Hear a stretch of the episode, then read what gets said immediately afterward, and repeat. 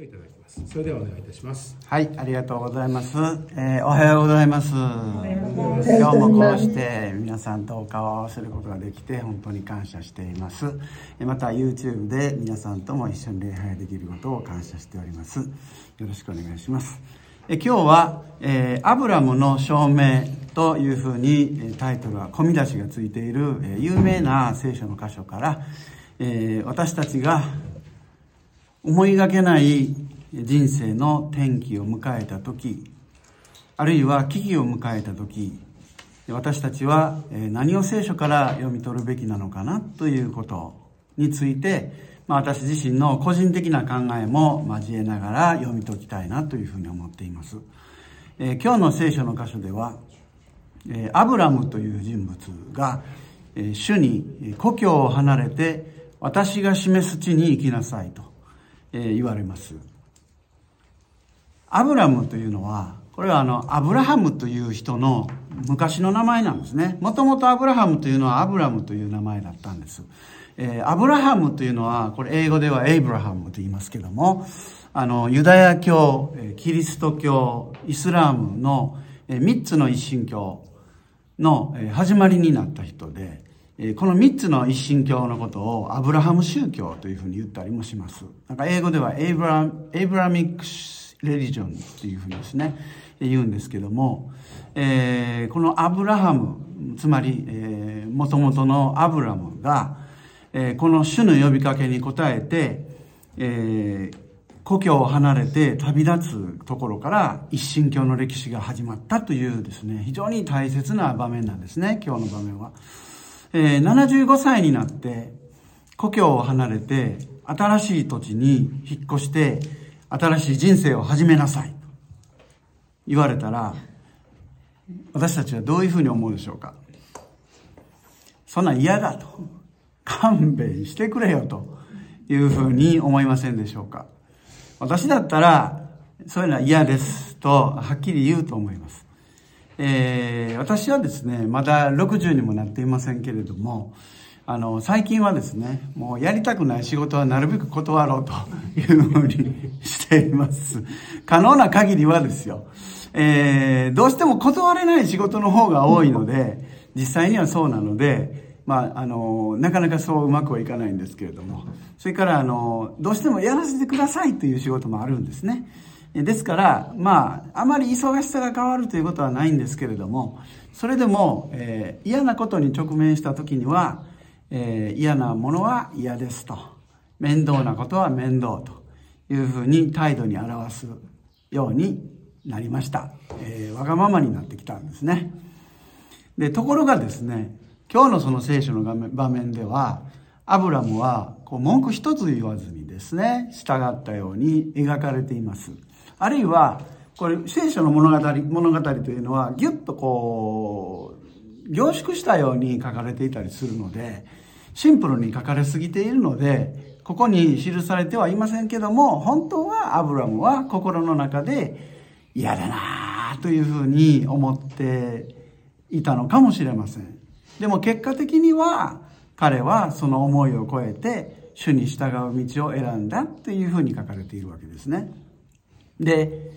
え先日ですね、受選された方に、えーお祝いとしてお渡しした、プレゼントした、証って言って、すみません、現物をここに持ってなくてごめんなさい。証、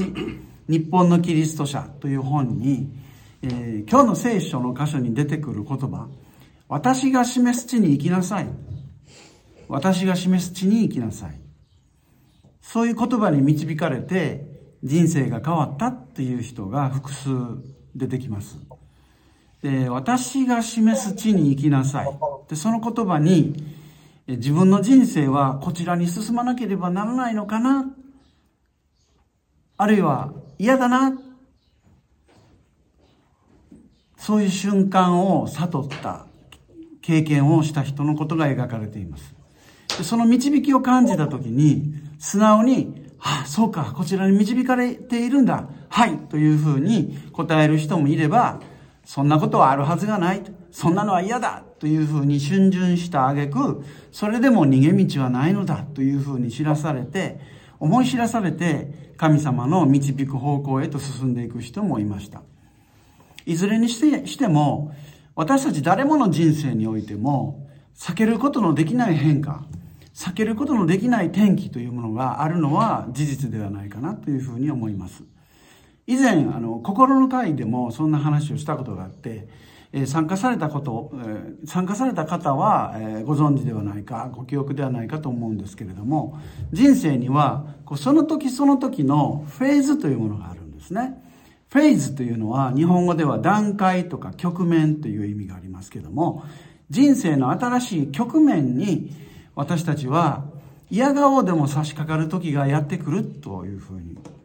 思うんですね。で、その思いがけない人生の転機にぶち当たった時に、私たちは、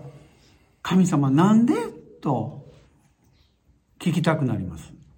神様、あなたの御心は一体どこにあるんですかと言いたくなります。特に悲しみとか苦しみの直面、苦しみの時に直面した時に、私たちは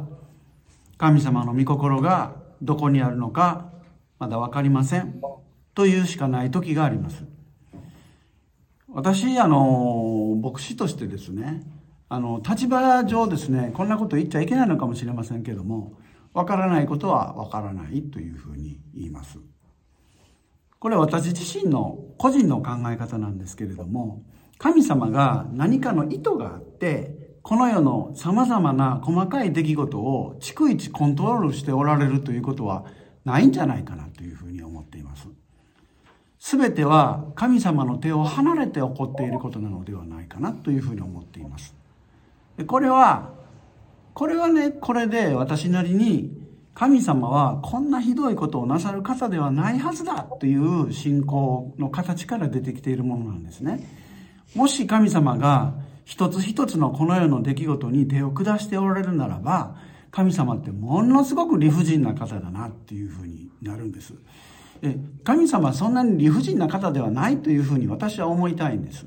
だから細々したことには手を下してないんじゃないかっていうふうに逆に思うんですね。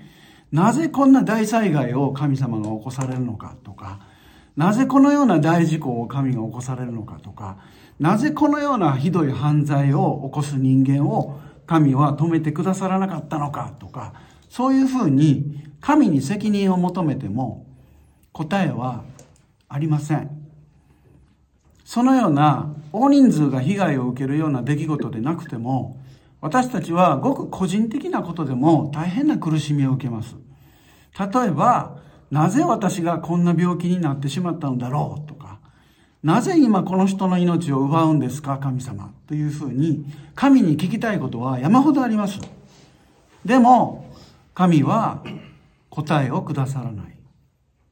なんでこんなに人生には不試練が多いんだろうなんで自分の人生がこんな風になってしまうんだろう自分は決してこんな風になる人生を望んでいたわけではなかったのに。と私たちは思います。私は思うんです。私たちは人生に何かを自分で期待するっていうことは究極的にはできないんじゃないかなというふうに思うんです。私たちの人生は絶対に自分の期待通りにはいかない。でも、こうとも思うんですね。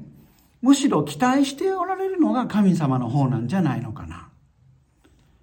私たちは期待する側ではなくて、神様に期待をされている側なんではないのかな。私たちがこの難しい困り果てた状況の中にある時に、だからそこであなたはどういうふうに振る舞うの？と。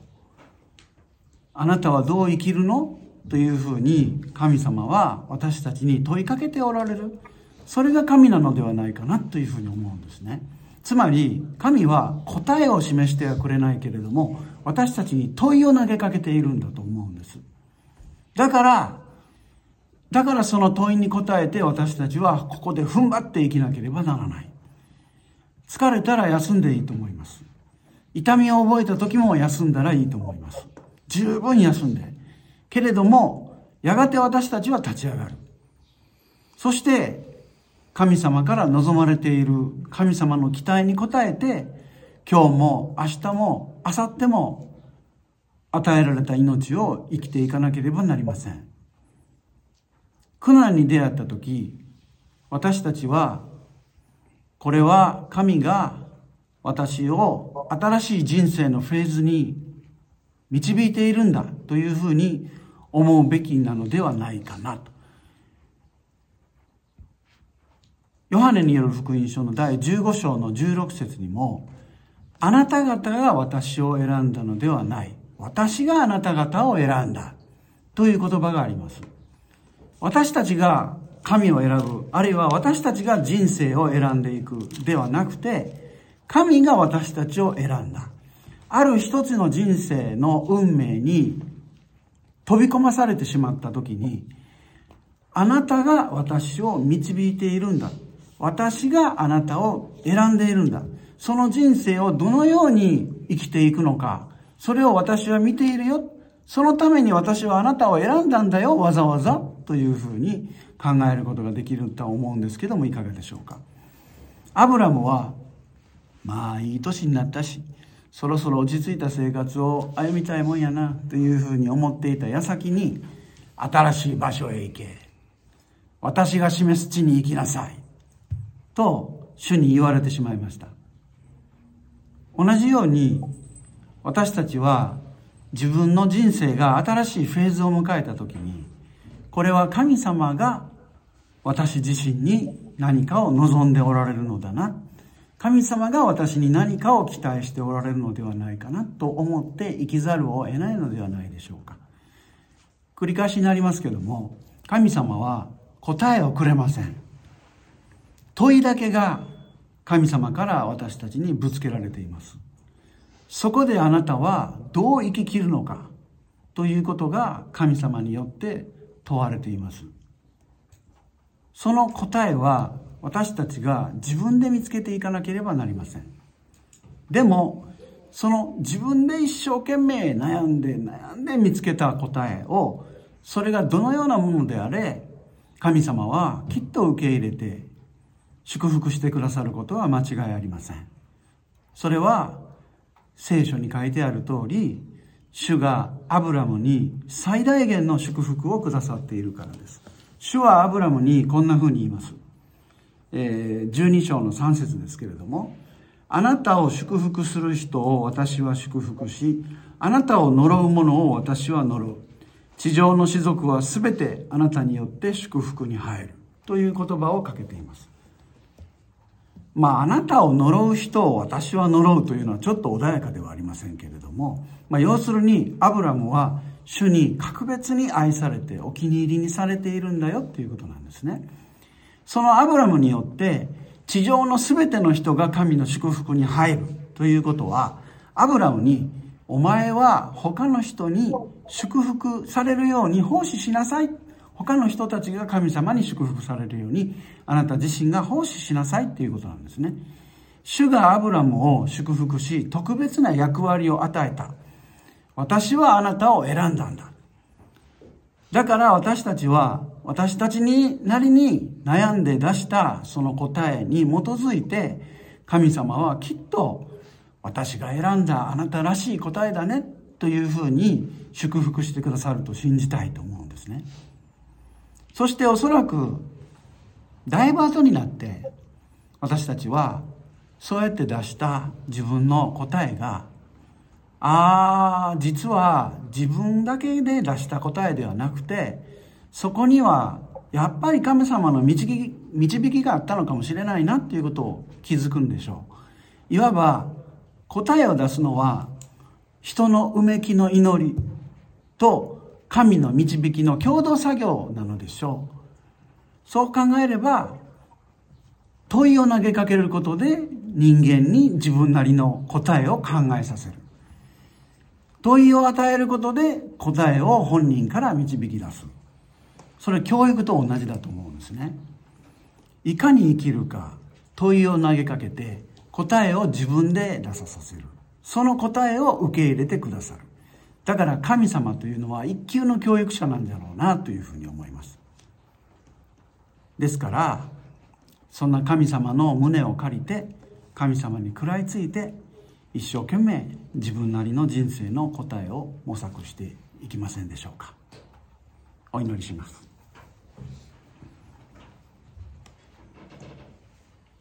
神様